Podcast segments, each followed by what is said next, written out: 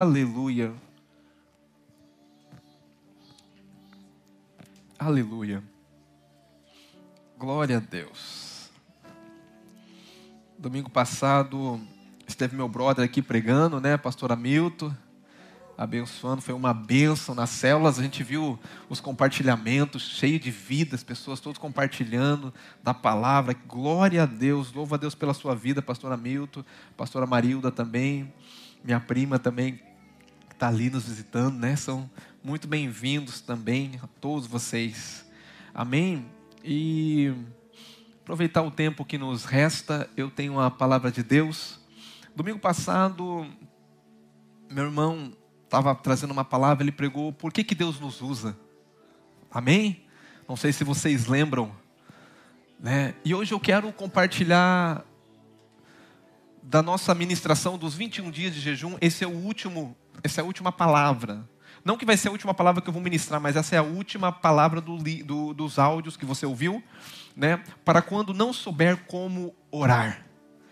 Para quando não souber como orar. Por que Deus nos usa? E para como não souber como orar. Eu creio que Deus tem uma palavra para você nessa manhã. Amém? Para isso eu quero ler em 2 Coríntios capítulo 7, é, 2 Coríntios capítulo 4, versículos 7 a 9. Eu quero ler com vocês aqui.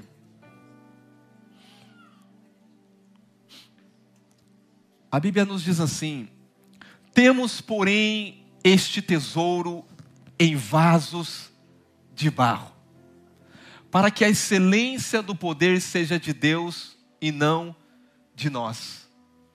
Próximo versículo. Em tudo somos atribulados, porém não angustiados, perplexos, porém não desanimados, perseguidos, porém não desamparados, abatidos, porém não destruídos.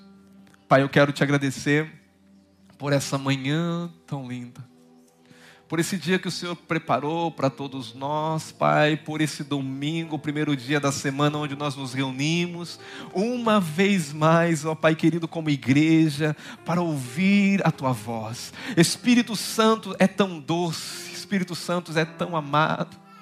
Espírito Santo, venha fluir nessa manhã com tua graça, que o amor de Deus venha ser revelado, Pai, que nós venhamos, Senhor, ouvir a tua voz. Existe uma mesa, Pai, que está preparada, e essa mesa é uma mesa espiritual, e nós queremos nos alimentar do Senhor. Eu quero declarar que agora coração que está aberto aqui receberá, Pai, esse alimento espiritual, sairá daqui fortalecido. Eu quero declarar, Pai, aquele que chegou abatido, aquele que chegou aqui, Pai, preocupado preocupado, aquele que chegou aqui com problemas, aquele que chegou aqui, Senhor, carregado, Pai, de notícias más. Eu quero dizer que nessa manhã o Senhor tem, Pai, uma palavra, o Senhor tem, Pai querido, uma palavra que vai libertar, uma palavra que vai, Senhor Deus, de poder levantar, que vai fortalecer, que vai renovar, que vai libertar. Eu quero declarar, Pai, rios de água vivas fluindo, Pai querido, nesse, nessa manhã, Pai. Eu quero declarar uma igreja crescendo crescendo na graça, no conhecimento,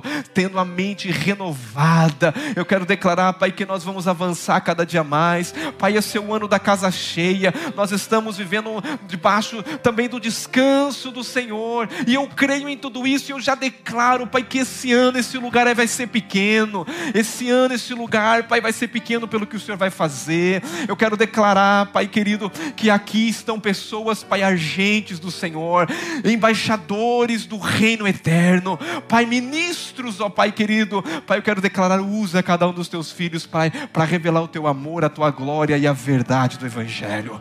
Obrigado por tudo, obrigado pelos dias que tivemos em Bangladesh, obrigado por essa viagem, obrigado, Pai, por nos escolher, por nos usar, vasos de barro, vasos de barros, mas o Senhor nos escolheu, Pai, para que a essência do poder não seja nossa, mas a essência do poder poder é o Senhor em nós, é Cristo em nós, é a esperança, é a esperança de glória, é a esperança de revelar quem Cristo é. Obrigado, Pai, em nome de Jesus, te dou toda a honra e toda a glória. Amém.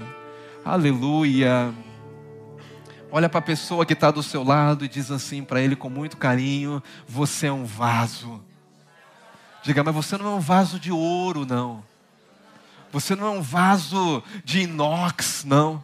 Diga, você é um vaso, mas um vaso de barro. Olha para essa pessoa de lá e diga: Você é um vaso de barro. E diz, diz assim para ela: Deus usa.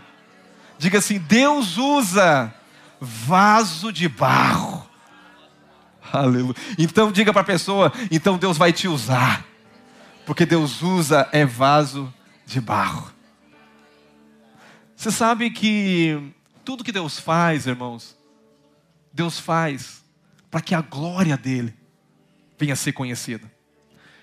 Quando Deus nos escolhe, Deus não nos escolhe interessante, Deus nos gera. A Bíblia diz que o homem foi formado do pó da terra. O homem foi formado do pó da terra, pó, barro. Mas o interessante é que Deus coloca uma essência dentro desse vaso de barro. Nós somos frágeis, mas Deus tem prazer de usar aquele que é frágil. Deus tem prazer de usar aquele que reconhece que é apenas um barro na mão do olheiro. Porque, irmãos, nós muitas vezes queremos ser importantes, ser vasos de ouro, ser vasos que todo mundo fala, nossa, que vaso é esse, né? Até porque quando você vai comprar um vaso, você não compra um vaso qualquer. Você quer um vaso bonito. Você quer um vaso que quem fez aquele vaso até tinha um nome, né? Basta dizer assim: hum, esse vaso não é um vaso qualquer. Esse vaso foi arquitetado por fulano de tal. Fala alguém famoso aí, por favor. Alguém famoso que faz. Hã? Faz obra de arte, pode ser. Picasso. Amém. E quando você fala, nossa, ele vale porque quem fez ele é famoso. Ninguém de nós quer um vaso simplesmente de barro, mas eu quero dizer que Deus usa esses vasos que ninguém acha que dá para nada. Aquilo que o mundo despreza é aquilo que Deus vai usar. Porque Deus, ele, ele vem na contramão de toda a sabedoria humana. Deus não usa vasos resistentes, vasos que se acham que são vasos. Hum, ora vaso. Não. Deus usa vasos de barro para que o poder da essência venha ser dele. Para que quando você estiver sendo usado por Deus, você vai ver que não tem nada a ver com você, porque você não passa de ser um vaso e vaso de barro, mas quem te usa é poderoso. Agora, irmãos, eu fico, eu fico impressionado porque Deus resolveu colocar uma essência tão preciosa. Se você fosse colocar algo de muito valor, você iria escolher um vaso melhor se você fosse colocar ouro, imagine pedras preciosas, se você fosse colocar algo de muito valor, você escolheria um vaso rachado? Um vaso feio? Um vaso meio qualquer? Não, mas Deus escolhe as coisas loucas desse mundo. Deus escolhe as coisas desprezíveis para confundir, sabe por quê? Porque dentro desse vaso, muitas das vezes que nós somos, estamos às vezes caminhando nesse mundo e às vezes nós, às vezes nosso vaso é quebrado, irmão. Às vezes nosso vaso está rachado, mas sabe de uma coisa? Existe dentro desse vaso uma essência tão preciosa, algo tão valioso que é a presença do Senhor dentro desses vasos. Então, não fique triste de saber que você é um vaso, porque Deus usa esses vasos. E 2 Coríntios capítulo 4, versículos 7 a 9 diz que, porém, temos, porém, esse tesouro em vasos, diga de barro. Diga o tesouro não está em vaso de ouro. O tesouro está em vaso de barro, porque vaso de barro dá para modelar ele dá para quebrar ele. Vaso de ouro não dá para quebrar, mas é difícil, é resistente, né? Mas vaso de barro, o olheiro sabe como trabalhar. Deus está trabalhando na tua vida sem você perceber. Às vezes as situações que você está vivendo, a pregação passada falou sobre desertos, falou que nós passamos por desertos, nós passamos por momentos difíceis. E sabe de uma coisa? É, é, é a mesma coisa acontece com o vaso. O vaso de barro, muitas vezes ele vai ser quebrado. Mas interessante que o vaso é quebrado na mão daquele que sabe como refazer o vaso de novo. Então sabe de uma coisa? Se você está passando um momento difícil na sua vida, Irmãos, talvez você tenha orado, talvez você tenha buscado em Deus, você não tenha tido resposta, talvez você está passando num momento de deserto da sua vida, mas entenda uma coisa: Deus está preparando esse vaso, Deus está modelando esse vaso, porque existe uma essência dentro desse vaso preciosa, existe algo dentro desse vaso que tem que brilhar, e essa essência é Cristo. Aleluia. E o apóstolo Paulo diz assim: Temos, porém, esse tesouro em vaso de barro para que a essência do poder seja de Deus e não nossa.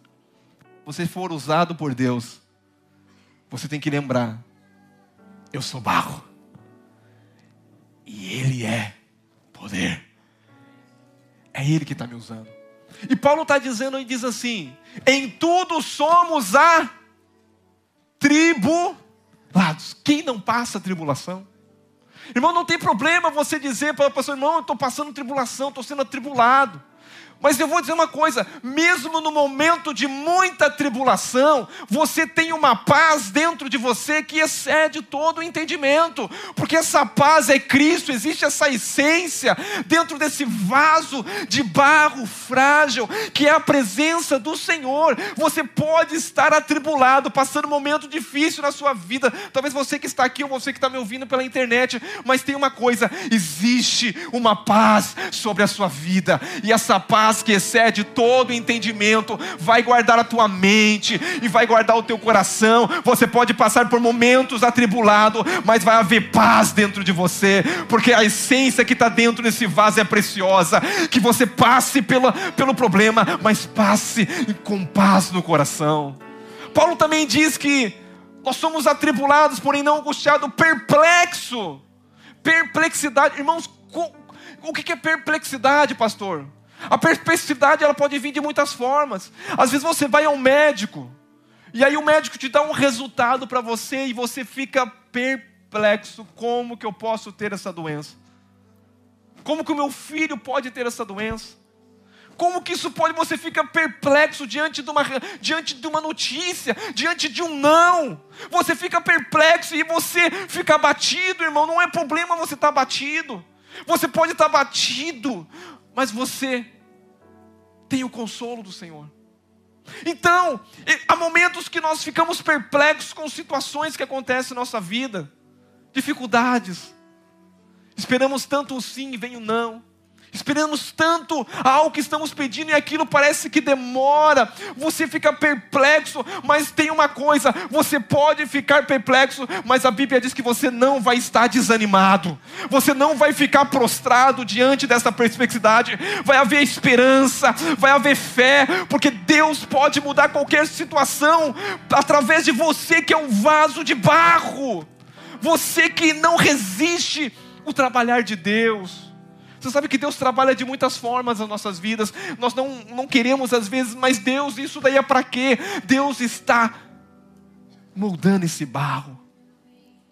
Porque existe uma essência que precisa ser liberada de dentro desse barro. E muitas das vezes nós somos resistentes, irmãos. Muitas das vezes nós queremos lutar, queremos nos mostrar forte. Queremos nos mostrar, não, eu dou conta eu vou conseguir, mas você não passa, meu irmão, de um vaso frágil nas mãos do Todo-Poderoso. Você pode estar atribulado, mas não vai estar angustiado. Você pode estar perplexo diante de uma situação, mas não desanimado. Perseguido, perseguido, porém não desamparado. Pode vir perseguições, pode vir calúnia, pode vir pessoas falar mal de você. Você pode estar passando pelo momento, irmão, de muito abatimento da sua vida. Perseguido, mas não desamparado. O Senhor prometeu e deixou uma promessa. eu vou estar convosco todos os dias da minha vida eu estarei convosco todos os dias. Todos os dias é no dia que você está abatido, todos os dias é no dia que você não tem uma resposta, todos os dias é o dia que você fica perplexo diante da mal notícia. Ele diz: Eu vou estar com você, e se Deus está com você, irmão, você não vai ficar prostrado, você não vai ficar desanimado, porque Ele te levanta pela mão poderosa dele, Ele te sustenta, e Ele diz: Eu estou com você no vale, eu sou com você também no deserto, eu sou com você você também nos montes altos. Eu estou com você em todo qualquer momento. Você apenas tem que se render ao Senhor. Você tem apenas que não resistir o trabalhar de Deus na sua vida, porque Deus trabalha para aqueles que nele espera. Se você está esperando no Senhor, no vale vai haver provisão. Se você está esperando no Senhor, o vale, o deserto está sendo um lugar que Deus está preparando o teu coração para coisas muito maiores que Deus não despreza despreze as lutas, não despreze os momentos de vale, não despreze os momentos de não, não despreze os momentos de porta fechada, porque Deus quer nos ensinar em tudo. Todas as coisas cooperam para o bem daqueles que amam a Deus. O não de Deus para você pode ser mal, mas às vezes é, o não de Deus é, é, é vai fazer bem para você. Mas nós não entendemos. Mas uma coisa é, nós somos vasos e o vaso precisa ser quebrado. Ai, Jesus. Ninguém quer ser quebrado. Ninguém quer ser quebrado. Diga o vaso. Para que a essência da glória saia, o vaso precisa ser quebrado. Quando o vaso é quebrado, quando o vaso é quebrantado, sabe o que acontece? O poder sai. A essência que está dentro floresce quando o vaso é quebrado. A Bíblia revela uma história em Juízes, no capítulo 7, versículo 16. Juízes, capítulo 7, versículo 16, vai contar a história de Gideão. Quem conhece a história de Gideão? Alguém conhece a história de Gideão? Aleluia. Se você não conhece, eu vou tentar ser breve na história, que não temos muito tempo. Mas a Bíblia diz que o povo de Deus estava passando por um momento muito difícil. Os midianitas estavam dominando porque o povo de Deus ele estava foi escravizado por um tempo e nesse tempo o povo estava sendo subjugado pelos midianitas.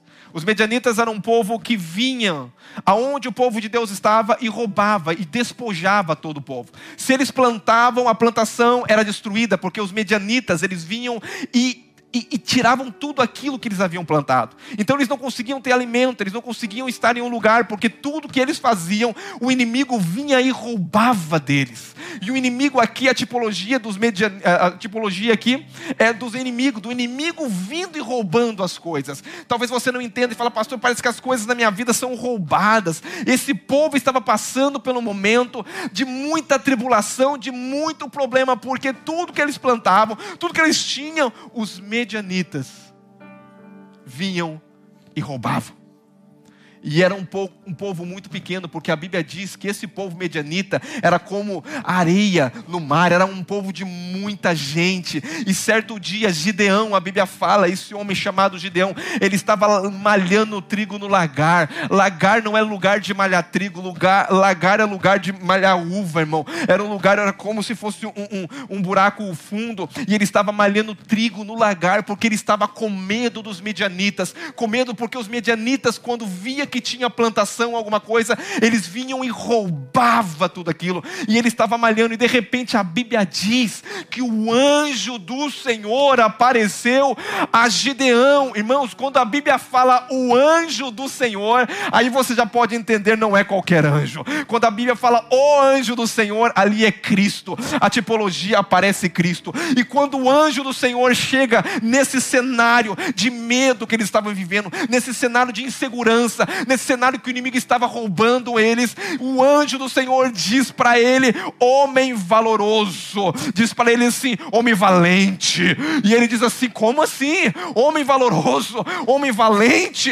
Você, se Deus, eu acho que Deus nos abandonou, porque esse povo vem e devora tudo, a gente está escondido aqui. Interessante que o anjo do Senhor começa a falar com Gideão, e ele diz: Eu sou menor da casa do meu pai. Eu falo uma coisa, irmão: Deus não escolhe o maior, Deus sempre vai escolher o maior, o menor, porque na matemática de Deus nunca vai bater com a minha e com a tua matemática. Eu e você sempre queremos escolher o mais bonito, o mais forte, né? Deus não escolhe o mais bonito e o mais forte para lutar, para lutar com, para lutar com Golias. Deus escolhe o menos experiente, o mais jovem, para lutar com o mais experiente, porque a sabedoria de Deus, irmão, é mais louca que a sabedoria do homem. Eu quero dizer uma coisa: Gideão estava no momento de fraqueza, mas Deus diz para você: é forte, você é valente. E Deus não vem em alguma coisa para dizer alguma coisa assim para você, não, vou fazer de conta, não.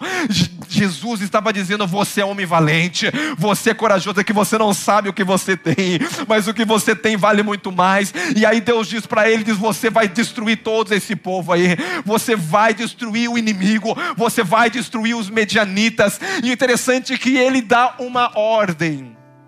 E aqui nós vamos entrar uma ordem, porque essas ordens são algo que simboliza muito para a gente.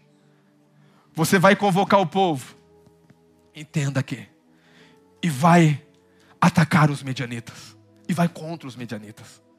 E diz que Gideão, então, ele sai e convoca o povo, e vem 22 mil, 22 mil convocados para a guerra, homens para a guerra. Só que Deus olha e fala: tem muita gente. Por que tem muita gente? Porque vocês vão achar que foi vocês que venceram essa guerra pelo tanto de gente. E eu vou mostrar que a guerra não é vencida por vocês, a guerra quem vence é o Senhor. Então Deus diz para ele: vão fazer um teste com esse povo. Irmãos, coisa boa é gente honesta. Deus fala para Gideão, fala Gideão, manda os covardes embora. Deus fala assim, dá um grito aqui e fala para os covardes, tudo vai embora. E Gideão fala, eu quero falar uma coisa aqui, ó. Se tem alguém que está com medo aqui, ó, pode ir embora, não precisa lutar. A metade foi embora. Ficou mil homens. Mil homens. A metade foi verdadeira. Irmãos, pessoas verdadeiras são boas, irmão. Eles estavam com medo, não queria ir. São verdadeiros. Foram embora. Deus liberou os, os, os, os covardes. Mas aí Deus fala para ele assim, diante de mil, irmãos, sabe, a conta final era quatrocentos e poucos homens para um homem. Essa guerra seria impossível. Quando Deus olha e fala assim, tem muita gente ainda, Gideão, tem mil ainda, é muita gente, vamos fazer mais uma prova com esses homens. Manda eles descer tomar água. E aquele que tomar água, bebendo e lambendo igual cachorro, separa esse de um lado. E aqueles que fizer qualquer outra coisa, pular na água, jogar água no outro, esse separa do outro lado. Mas aqueles que lamber água como cachorro, assim, e você separa 300, irmão, 300 lambeu água igual cachorro. Deus falou, é com esses 300 que você vai ganhar a guerra. Meu Deus. Mais ou menos 400 e poucos homens para um. Quem ganha uma guerra 400 contra um? Jesus do céu. Só que Deus dá a instrução. E aqui agora você tem que entender a instrução de Deus. Deus vai falar: sabe como é que vocês vão ganhar essa guerra? Que é uma guerra que não tem como uma lógica humana entender. Como que vocês vão ganhar? Você vai fazer o seguinte: você vai pegar cântaros, diga vaso. vaso, um cântaro. Vai colocar uma tocha dentro do cântaro do vaso. E você vai com a mão direita, você vai pegar. Trombeta. Trombeta. Se você não sabe, trombeta é o chofar do Velho Testamento. Você vai tocar chofar. Você vai tocar trombeta. Na mão direita, trombeta. Na mão esquerda, vaso com uma tocha. Só que a ordem é o seguinte: quando vocês estiverem, vocês separam agora, vocês estão em 300, 100 para um lado, 100 para o outro e 100 para o outro. Divide o povo. Três grupos. 100, 100, 100. Como que vamos vencer essa guerra? Vai ser simples. Deus falou bem assim: vocês vão quebrar o vaso. Diga quebrar o vaso. Aleluia. Vocês vão quebrar o vaso. Depois, primeiro vocês tocam a trombeta. Toca a trombeta. Quebra o vaso e vocês vão ver o que, que vai acontecer. Parece tão simples isso. Como assim, pastor? Tem alguns teólogos que falam, não, foi com o barulho do, quebrando, do quebrado vaso. Não, irmãos. Sabe por quê? O vaso ali representa eu e você. Enquanto a nossa alma não é quebrantada, o poder de Deus não pode se manifestar. A nossa alma às vezes é muito resistente pelaquilo que Deus vai fazer. Tem muita gente muito forte na alma. E sabe de uma coisa? O que Deus quer transformar a minha e a sua alma. E muitas vezes nós não entendemos o processo de Deus que Deus faz para que, para que haja uma transformação na minha e na sua vida. Muitas vezes nós queremos correr do momento que nós estamos vivendo, mas sabe de uma coisa? O mais importante para Deus não é te dar uma bênção, o mais importante para Deus é te transformar segundo a imagem a semelhança de Cristo Jesus. E o processo muitas vezes vai te levar a você não receber uma bênção de Deus, mas ser transformado segundo a imagem e a imagem e expressão de Cristo. Então você está entendendo, pastor, mas eu estou passando no fogo. Mas é o fogo que purifica, meu irmão. É o fogo que tira o melhor de você. Pastor, essas mensagens não são tão boas, essas mensagens são maravilhosas. Porque nossa alma ela tem que ser quebrantada, o vaso tem que ser quebrado. E Deus falou: a instrução é a seguinte: quebra o vaso, toca a trombeta. E você vai ver o que, que vai acontecer. Eu não sei se você sabe, mas a, a tocha estava dentro do vaso. Diga dentro do teu vaso, diga dentro do teu vaso, olha para o seu irmão do lado. Existe uma tocha, existe um fogo. Não, olha para ele e diga dentro do teu vaso.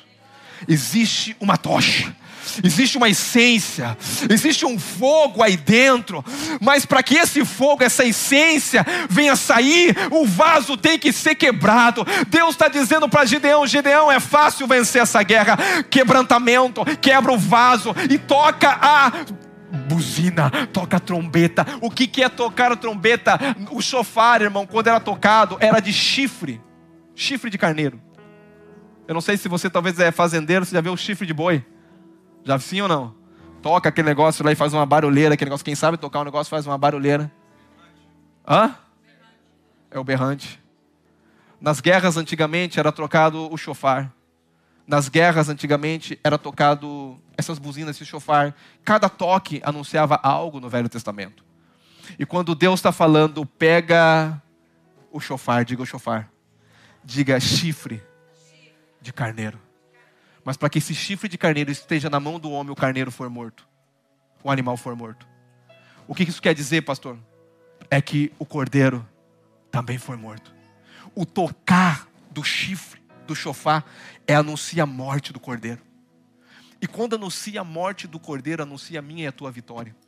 Quando entenda aqui comigo, quando Cristo morre, a proclamação da morte de Cristo é vitória para mim, para você, porque não há salvação, não há libertação, não há poder sem morte. A Bíblia diz que o, o grão de trigo, se ele não cair, não morrer, não pode gerar. Sabe de uma coisa? Quando Cristo morreu, quando o Cordeiro de Deus foi crucificado, o que que houve ali? Houve ali o Cordeiro representa esse chifre representa ali a morte de Cristo, porque Cristo morreu por nós, e quando nós proclamamos a morte de Cristo, nós recebemos a vitória. Sabe de uma coisa? Toda vida que você quiser receber vitória em qualquer área da sua vida é duas coisas: proclame a morte do Senhor e quebranta o teu vaso diante da presença do Senhor. O que Deus falou para Gideão: Gideão quebra o vaso e toca a trombeta, e toca a buzina, e troca o chofar, porque o chofar anuncia a vitória em Cristo e o quebrantamento do coração também. Então, quando eles tocaram o chofar, quando eles quebraram o vaso,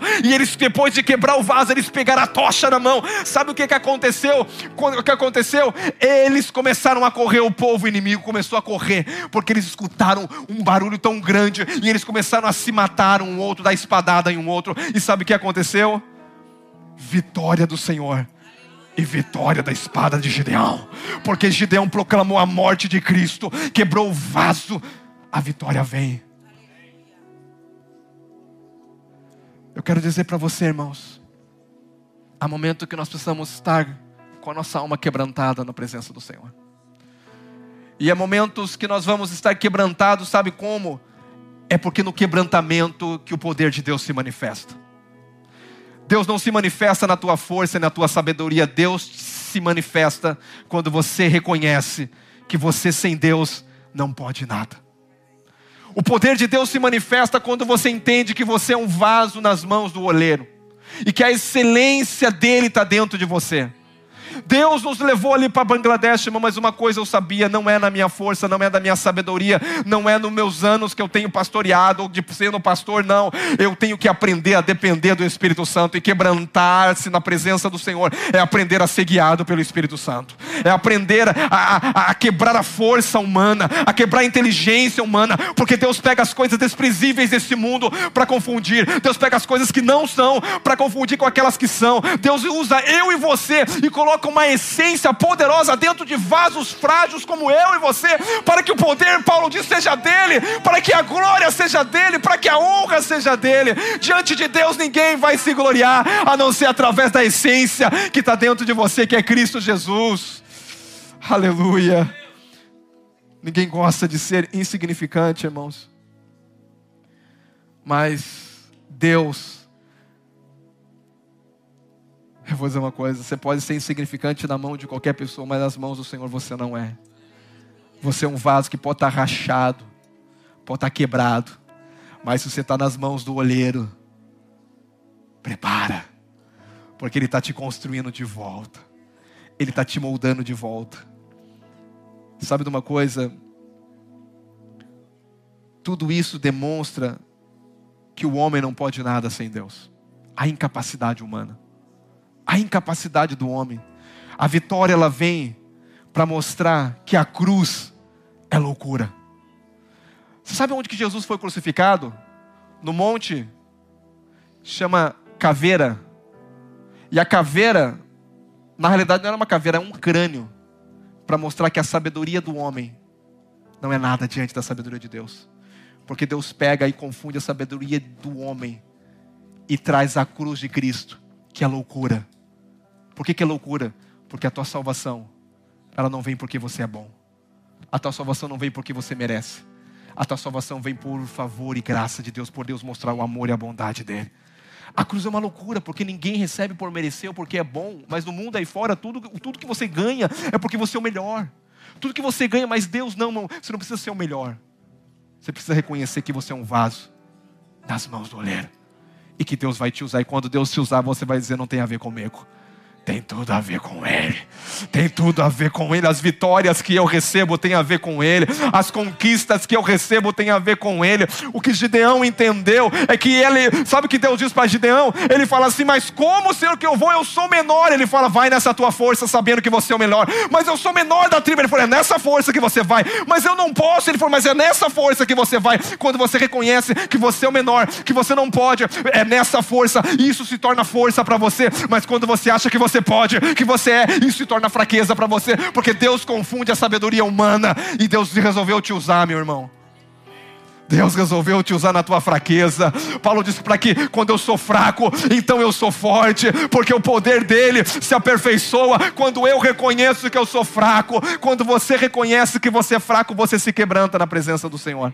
Você busca o Senhor. Você vai ao Senhor. Aleluia. Irmãos, é tão louco isso aqui porque na multiplicação dos pães e peixes, na primeira multiplicação, Deus escolhe cinco, Jesus pega cinco pães para multiplicar numa multidão de mais de cinco mil. Cinco pães para uma multidão de mais de cinco mil. Quem pode fazer a conta aí? Você dá uma farela para cada um. Quem mata a fome com farelo? Só que na primeira multiplicação, Deus disse: tem mais de cinco mil, é cinco pães. Na segunda, tinha quatro mil, Deus, Jesus pegou sete pães. O que, que isso quer dizer? Quanto maior a necessidade, Deus usa menor provisão. Eu vou repetir: quanto maior necessidade, Deus usa menos provisão. Para te mostrar para você que para Deus nada é impossível. Com sete pães, quatro mil com cinco, mais de cinco mil, cinco pães. Esse Deus é maravilhoso.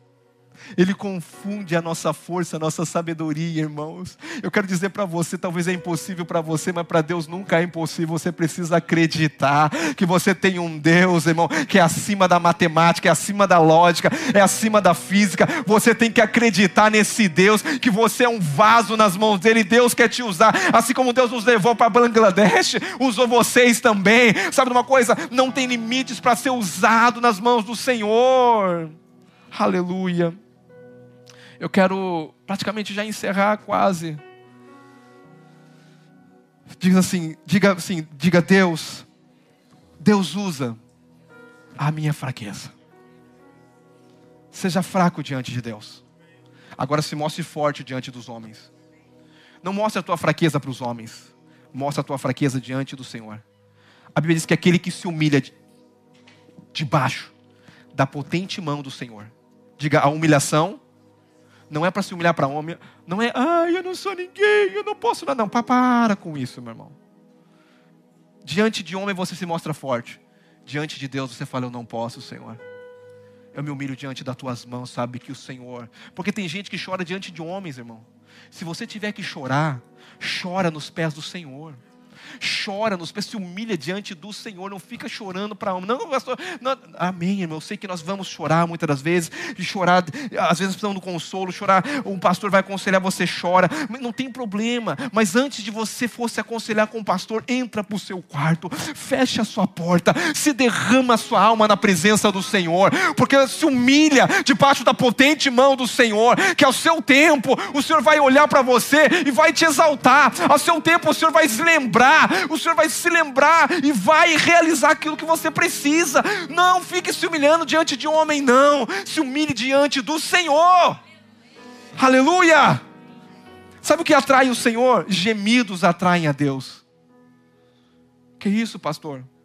Êxodo capítulo 2, versículo 23.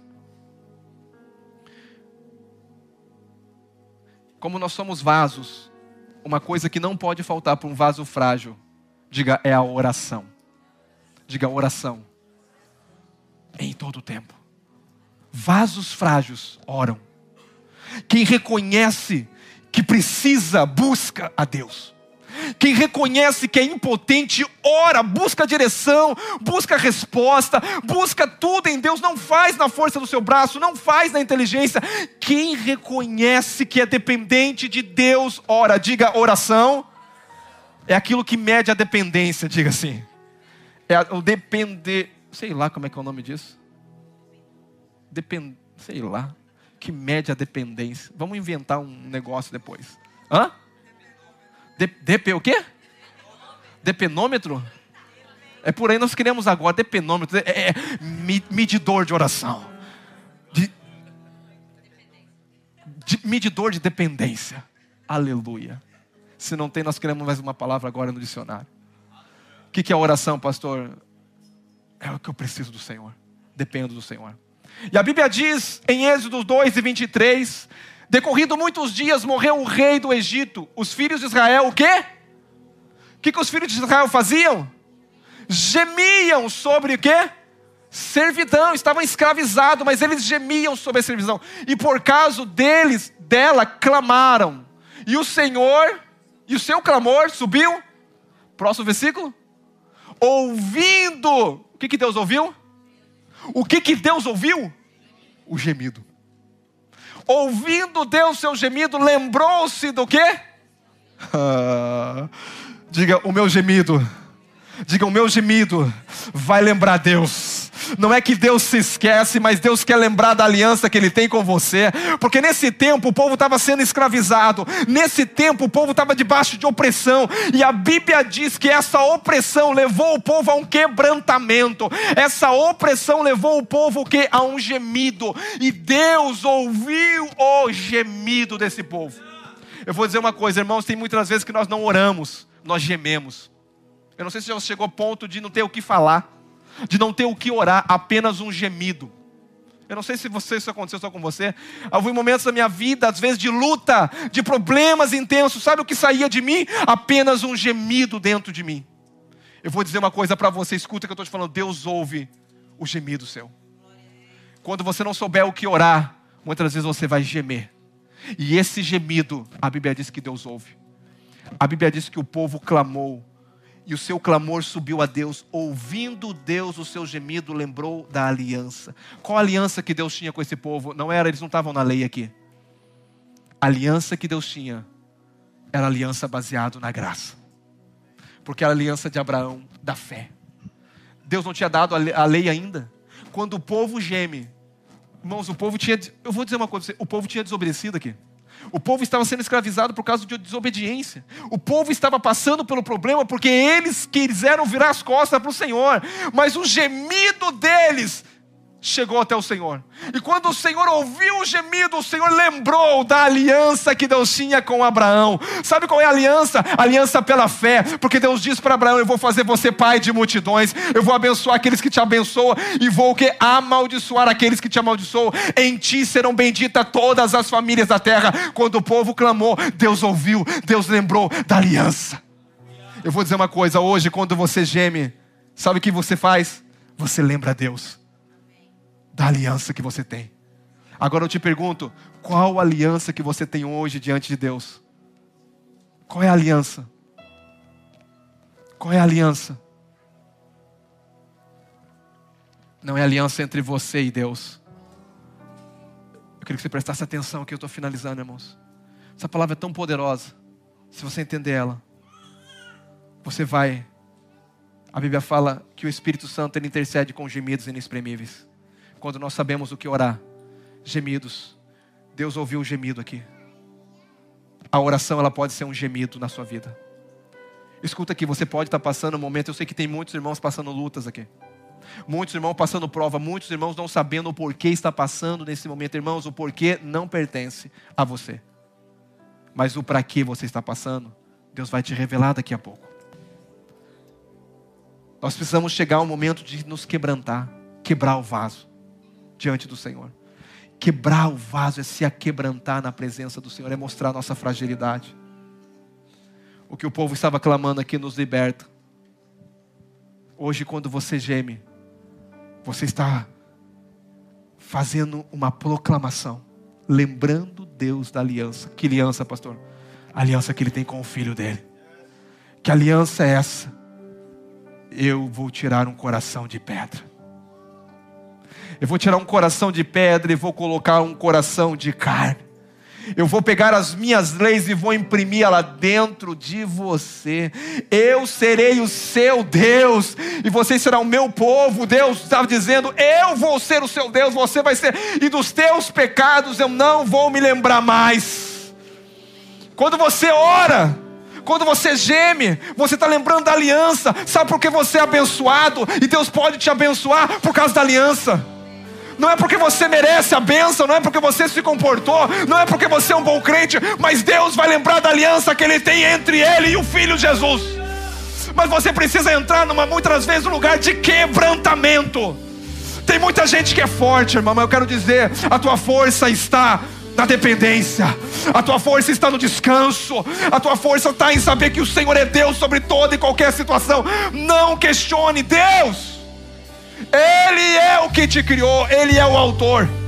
Ele é o arquiteto, Ele que criou o vaso e Ele diz para que o vaso serve. A Bíblia diz que Deus criou uns para honra e um para desonra. Mas eu quero dizer para você: você não é vaso de desonra, não. Você é vaso nas mãos do olheiro. Quem? Você está na mão do Senhor. Eu quero dizer para você: Deus está te moldando, querido. As lutas, Paulo diz que essa leve, momentânea tribulação está produzindo um peso de glória. Pare de reclamar e comece a gemer. Que é isso, pastor?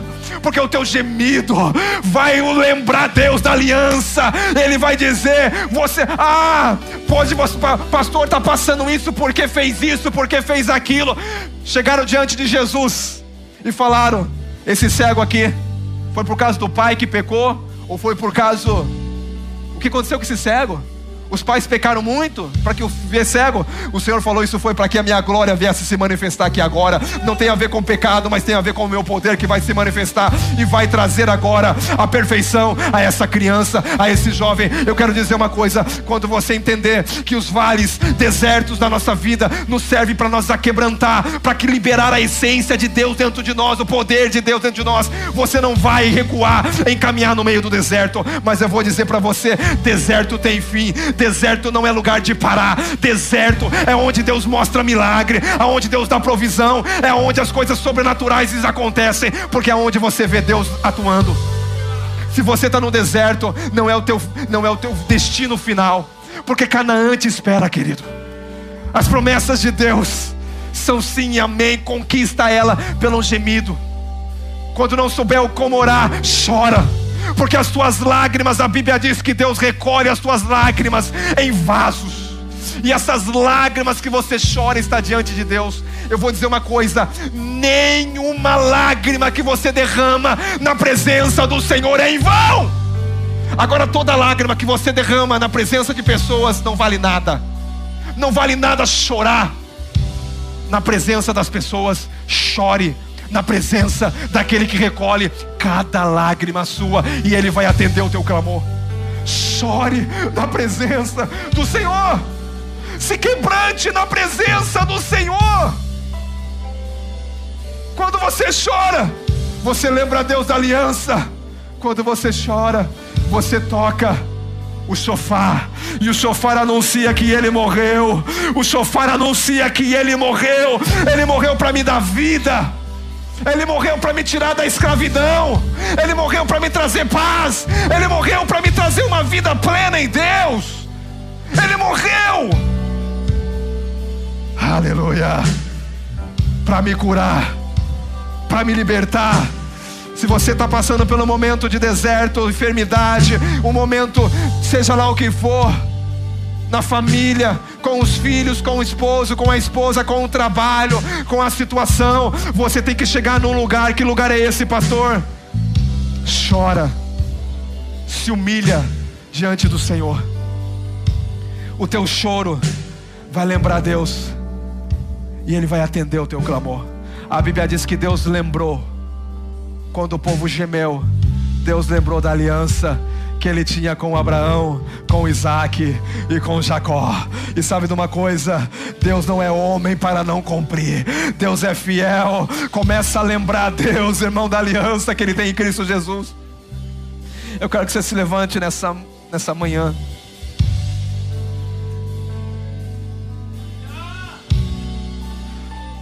Humilhai-vos, portanto, sobre a poderosa mão de Deus, para que ao seu tempo ele vos exalte. Há momento de chorar, sim, há momento de chorar. Mas há momento que você chora, é o momento que Deus está sendo lembrado. E quando você se humilha e chora e geme na presença do Senhor, é Deus sendo lembrado. Em Êxodo 6 e 5, a Bíblia diz que ainda ouviu o gemido dos filhos de Israel dos quais os egípcios escravizavam, e eu lembrei da aliança. Que aliança é essa? Se você olhar o versículo 6 ao versículo 8, Êxodo, de 6 a 8, Deus está lembrando da aliança. Qual foi a aliança? Deus está dizendo: Eu vou tirar você debaixo da opressão. Tem muita gente vivendo debaixo de opressão, muita gente vivendo debaixo de fardo. Deus está dizendo: A minha aliança é tirar você do Egito, da carga pesada, da preocupação com as coisas desse mundo, da preocupação com a vida. Deus está lembrando a aliança quando você chora. Eu vou tirar você desse lugar. Eu vou resgatar você com braço forte e vou manifestar o meu juízo, o meu julgamento. Deus está dizendo: Eu vou declarar que você é o meu povo. E você saberá que há um Deus que tira você do Egito, que tira você do deserto, que faz você caminhar em meio a um cenário de milagres. Eu te levarei a uma terra, e essa terra é uma vida plena no espírito que mana leite e mel, e eu te darei as possessões, tudo isso por causa do gemido, tudo por isso por causa da oração. Eu quero nesse momento que você comece a gemer. Que é isso, pastor? A orar. A clamar ao Senhor. Quando não souber como orar, geme. O Senhor vai lembrar de você. No momento, no momento do diagnóstico, geme. Chora, não diante dos homens. Fecha a tua porta. Entra no seu quarto em secreto. Fecha a tua porta em secreto. E em secreto o teu Deus te recompensará. Há uma recompensa para quem clama ao Senhor. Clama a mim respondei-te-ei e anunciarei-te-ei coisas grandes e firmes que você não sabe. Eu quero te dizer que o choro dura uma noite, Uma noite, uma noite, mas a alegria, ela é certa. A alegria vem pelo amanhã, o choro dura uma noite, o deserto é passageiro, a tempestade é passageira, o momento de luta é passageiro. A vitória é certa. A vitória é certa. Vamos adorar o Senhor. Enquanto isso, vai orando ao Senhor. Vai adorando ao Senhor. Vai adorando. Lembra o Senhor da aliança. Eu queria que você se quebrantasse na presença do Senhor. Ah. mãos do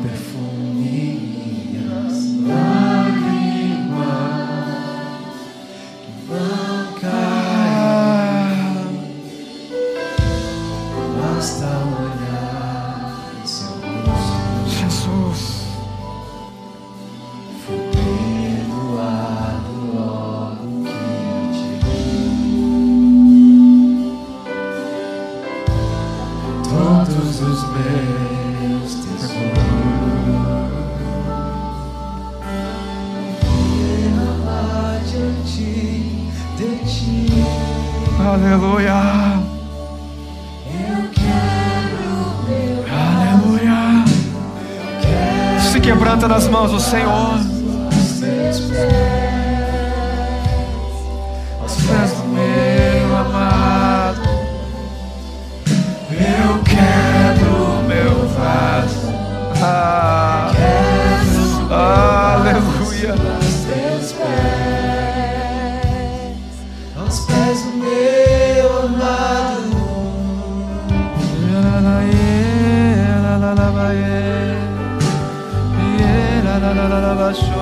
Boya la la la ba ya la la la ba tere ya la la ba she oh ya la la la ba soro boya la la la ba shere ga la la la ba she ya la la ye aos teus pés estou pra render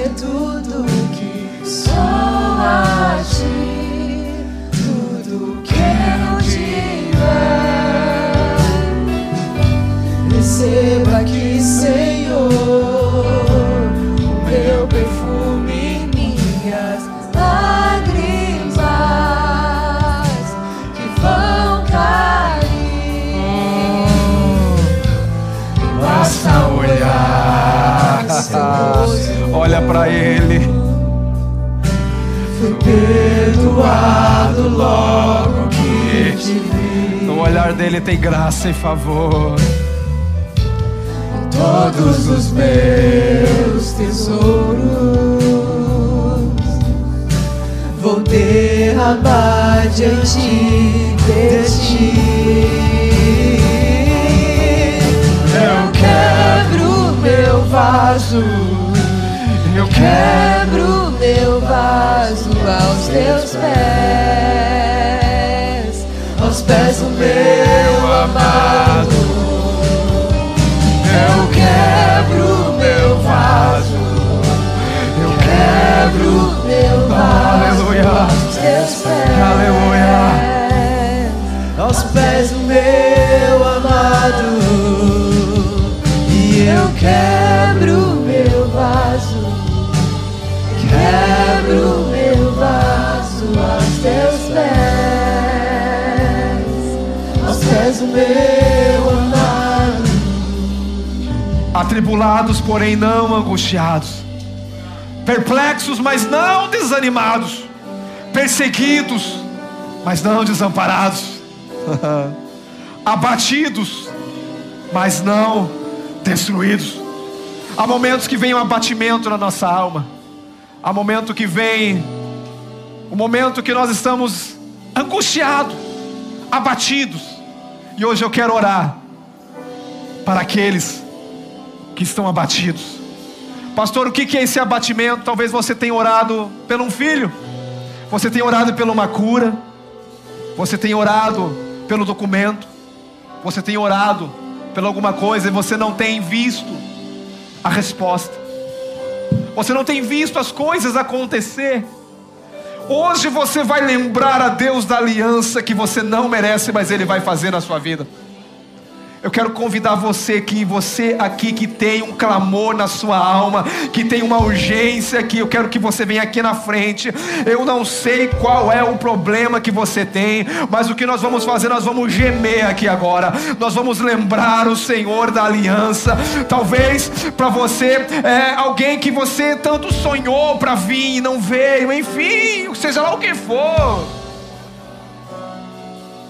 Você deseja tanto algo e tem orado, eu quero dizer que o Senhor vai se lembrar de você aqui nessa manhã. Se você quiser, você vem à frente.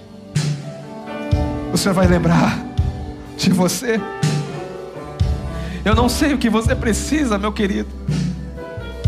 Mas o Senhor vai lembrar, porque hoje nós vamos tocar o chofar.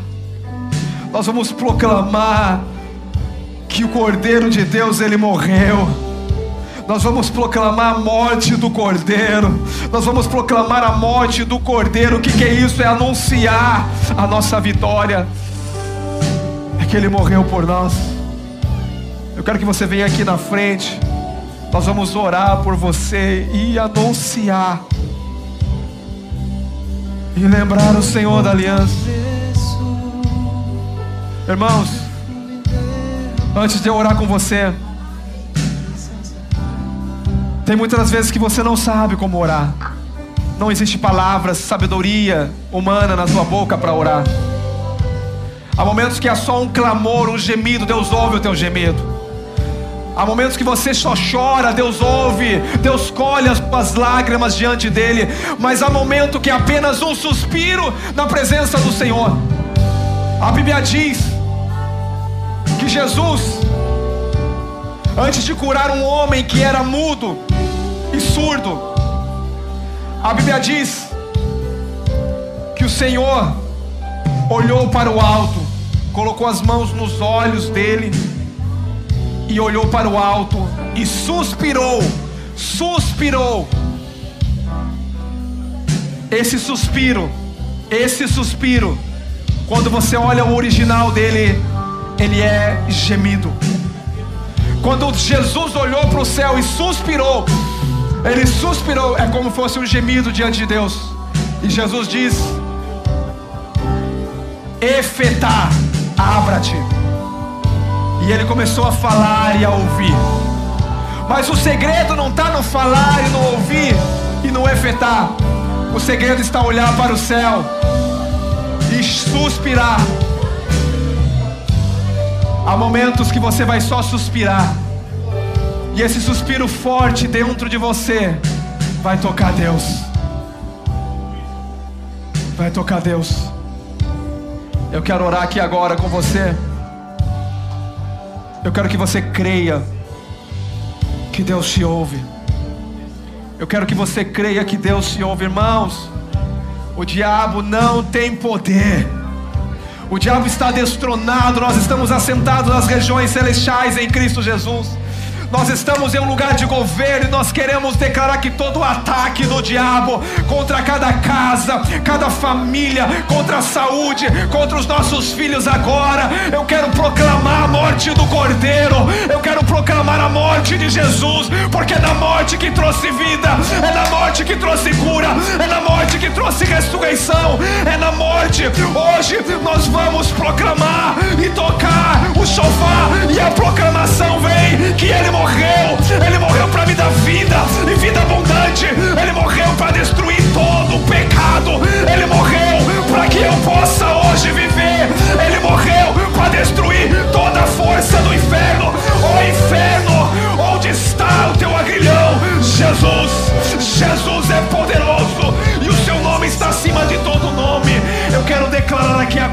sua vida.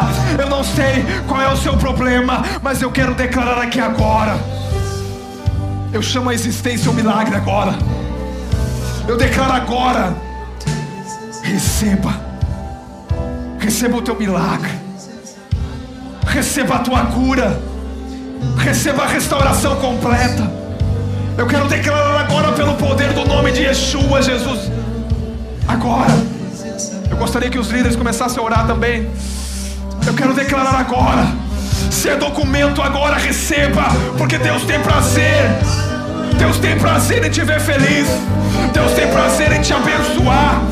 Se agora é portas abertas, toda porta fechada agora, eu proclamo agora, pelo soar da trombeta, pela proclamação da morte do Cordeiro, abra a porta agora, abra a porta, eu declaro agora, todo problema agora, toda limitação agora seja destruída, se é enfermidade agora, eu quero declarar, toda enfermidade agora, eu subjugo você ao nome acima de todo nome, a enfermidade. Eu declaro agora e te dou uma ordem: saia, saia agora, saia, enfermidade.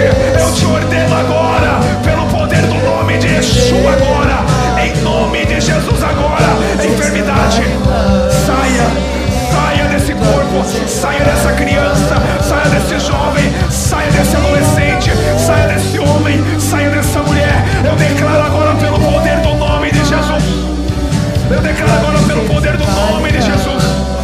Pelo poder do nome de Jesus. Pelo poder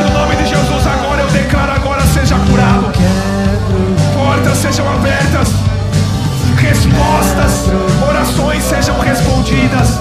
Clamor, clamor. Pai, Pai, nós clamamos, Pai. Nós clamamos, Pai. Nós clamamos, Pai. Nós clamamos, Pai. Nós clamamos, Pai. Nós declaramos, Pai. Nós clamamos, Pai.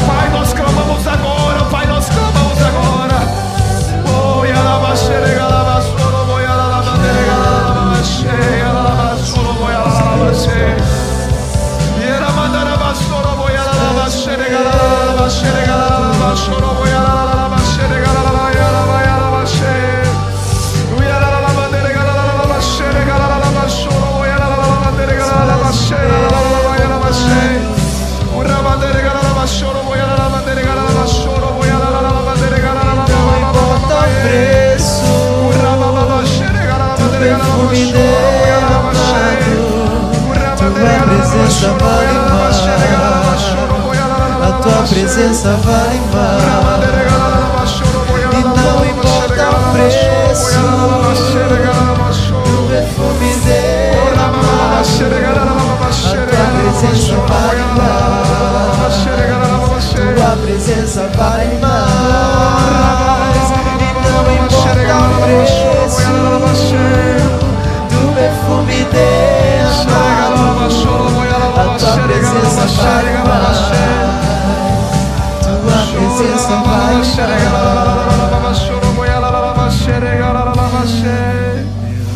Deus vê as tuas lágrimas. Deus vê o teu clamor. Deus vê o teu suspirar. Suspirar. Deus vê o teu gemido. E Ele lembra da aliança que Ele tem com Cristo. Essa aliança faz você conquistar o teu milagre. O teu milagre não é conquistado na força do braço. O teu milagre não é conquistado na sabedoria humana. O teu milagre é conquistado na morte do Cordeiro, na ressurreição ao terceiro dia de Cristo Jesus.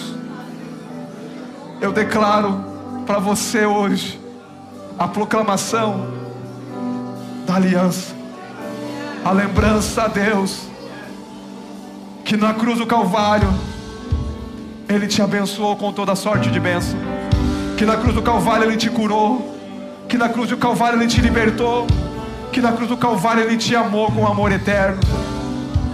Na cruz do Calvário é loucura, é loucura, mas é a sabedoria de Deus, é o poder de Deus. Pai, eu te agradeço, Pai. Te agradeço porque milagres estão acontecendo aqui agora, curas estão acontecendo aqui agora. Eu te agradeço, Pai, em nome de Jesus. Aleluia. Aleluia. Irmãos, eu senti aqui se desse, houvesse uma possibilidade aqui agora de nós ceiarmos. Tem ceia aí nos bancos de trás. Se não tem, alguém pudesse trazer muito rápido para mim. Eu preciso ceiar. Nós precisamos ceiar. Porque a ceia é uma declaração também. Se você tem, pega a sua, o seu negocinho de ceia. Se você não tem, tem atrás da cadeira. Se você já pegou um, compartilhe com seu irmão. Se você não pegou, levanta suas mãos, queria que um obreiro buscasse e trouxesse. Você vai declarar antes nós encerrarmos aqui, se você vai fazer uma declaração.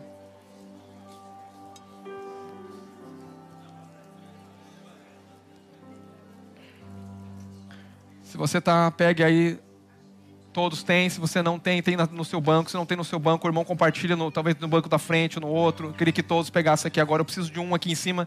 Quem está faltando aqui? Está faltando dois? Dois, três aqui em cima. Três aqui em cima está faltando. Três aqui em cima. Algum obreiro pudesse pegar também lá. Isso, obrigado, querida. Eu preciso de três aqui. Obrigado. Se alguém não pegou, levanta a mão, por favor. Já pegaram todos aqui? Todos pegaram aqui. Josiel tem? Ah, tem ali, obrigado. Tem aqui, tem, obrigado. Fazer isso todas as vezes. Todas as vezes. Isso aqui, irmãos, para você talvez parece um copinho e um pãozinho, não, isso aqui é uma proclamação. Quando você toma a ceia, você está proclamando a morte de Cristo e anunciando. O que, que a morte de Cristo causou na nossa vida? Uma mudança completa. Isso aqui é tocar o chofar. Isso aqui não é algo religioso que você faz quando você vai, não. Isso é uma declaração. Isso é algo poderoso. Se você tem revelação, é algo poderoso. E eu quero dizer e quero declarar: do momento que você comer esse pão, a Bíblia diz que o corpo dele foi moído pelas nossas transgressões moído pelas nossas transgressões. A Bíblia diz que o castigo que nos traz a paz estava sobre ele. Pelas suas pisaduras, pelas marcas no corpo deles, nós fomos sarados. Existe um poder na, na comunhão, existe um poder no participar do pão. Existe um poder à mesa, você está na mesa com Cristo agora, entenda isso. Quando você participar disso aqui, você vai declarar a enfermidade. Eu te dou uma notícia agora. Cristo levou toda a enfermidade, aqui a proclamação da minha cura. Quando eu participo desse pão, eu digo: a minha cura é verdadeira, e eu creio, e eu aceito, e ela se manifesta agora. Quando você bebe esse, esse, esse suco de uva, que representa o sangue, é o sangue da nova aliança nova aliança, no meu sangue. Os teus pecados todos estão perdoados. E Deus te colocou em um novo, vivo caminho para você conquistar hoje. Você vai orar comigo e vai dizer: Com esse pão, eu declaro que eu creio que Cristo padeceu no meu lugar. Ele levou todos as minha iniquidade, o castigo que hoje eu tenho paz, tava, foi sobre ele, e hoje eu tenho paz, porque ele conquistou a minha paz, e o seu corpo foi moído para que eu fosse sarado. Então hoje eu quero declarar que pelas suas pisaduras eu fui sarado. Participa do corpo. Aleluia. Eu sinto a presença de Deus aqui. Aleluia. Aleluia. Aleluia. Aleluia. Aleluia. Totalmente ligados, unidos, vivendo em amor, a família. Aleluia. Sem qualquer falsidade. Aleluia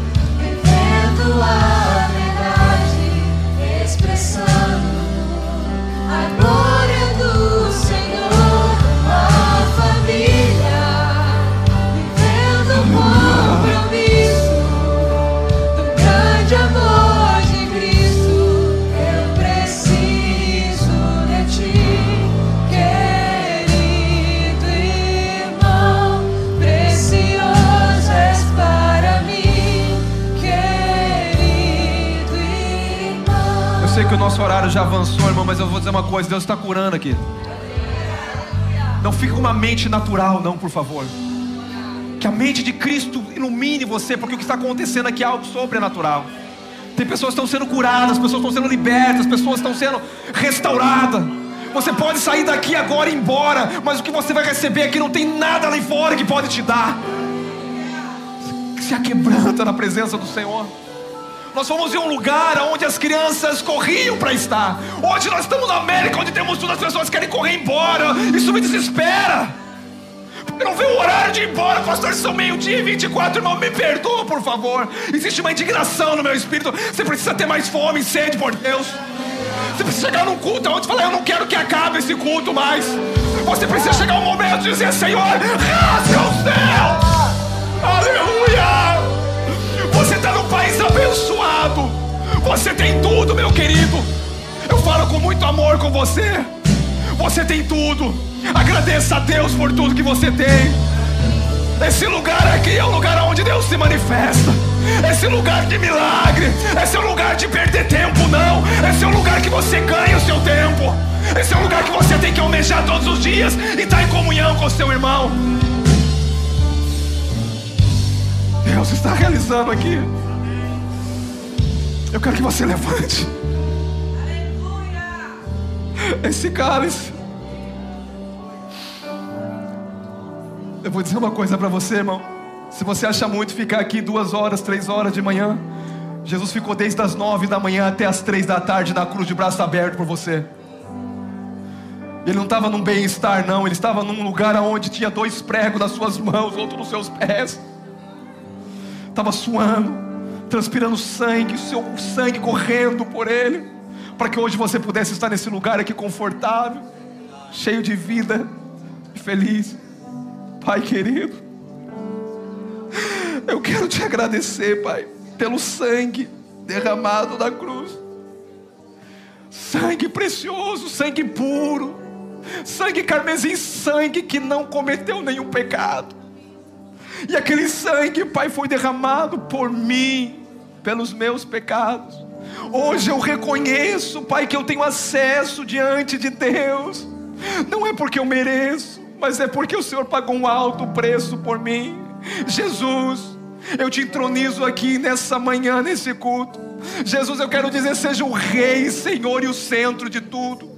Jesus, você entregou a sua vida e hoje eu quero entregar a minha vida e essa igreja nas tuas mãos. Eu entrego, Pai, porque essa igreja é tua. Que o Senhor possa viver a sua vida, Pai, na igreja, no corpo, na unidade, na comunhão. Pelas tuas pisaduras nós fomos sarados, mas foi através do teu sangue que nós fomos aproximados de Deus. É o teu sangue que nos perdoa de todo o pecado, é o teu sangue que nos faz limpos, puros. É o teu sangue. Obrigado pelo sangue. E disse agora, quero que você declare, você fala com esse sangue que foi derramado na cruz do Calvário. Eu anuncio que todos os meus pecados foram perdoados. E eu creio que no meu dia mal, no meu dia bom, Deus sempre me ama. O seu amor não muda. E eu estou debaixo dessa aliança que foi conquistada pelo sangue de Jesus. E eu hoje tenho vida plena.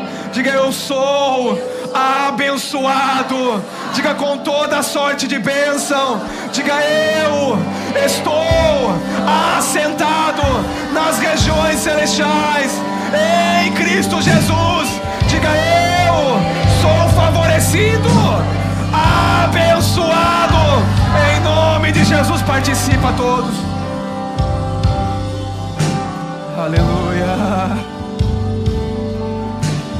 Eu declaro sobre a tua vida, sobre a tua casa, sobre a sua família um domingo abençoado. Eu declaro que você é um vaso nas mãos do olheiro. Eu declaro que o Senhor te use poderosamente. Eu declaro que o poder de Deus se aperfeiçoe na sua fraqueza. Eu declaro que a cada dia a essência que está dentro de você vai transbordar, que é Cristo. E que você possa exalar o bom perfume de Cristo. Um domingo de vitória, um domingo abençoado na paz de Cristo. Aleluia. Amém. Glória a Deus. Aleluia. Glória a Deus.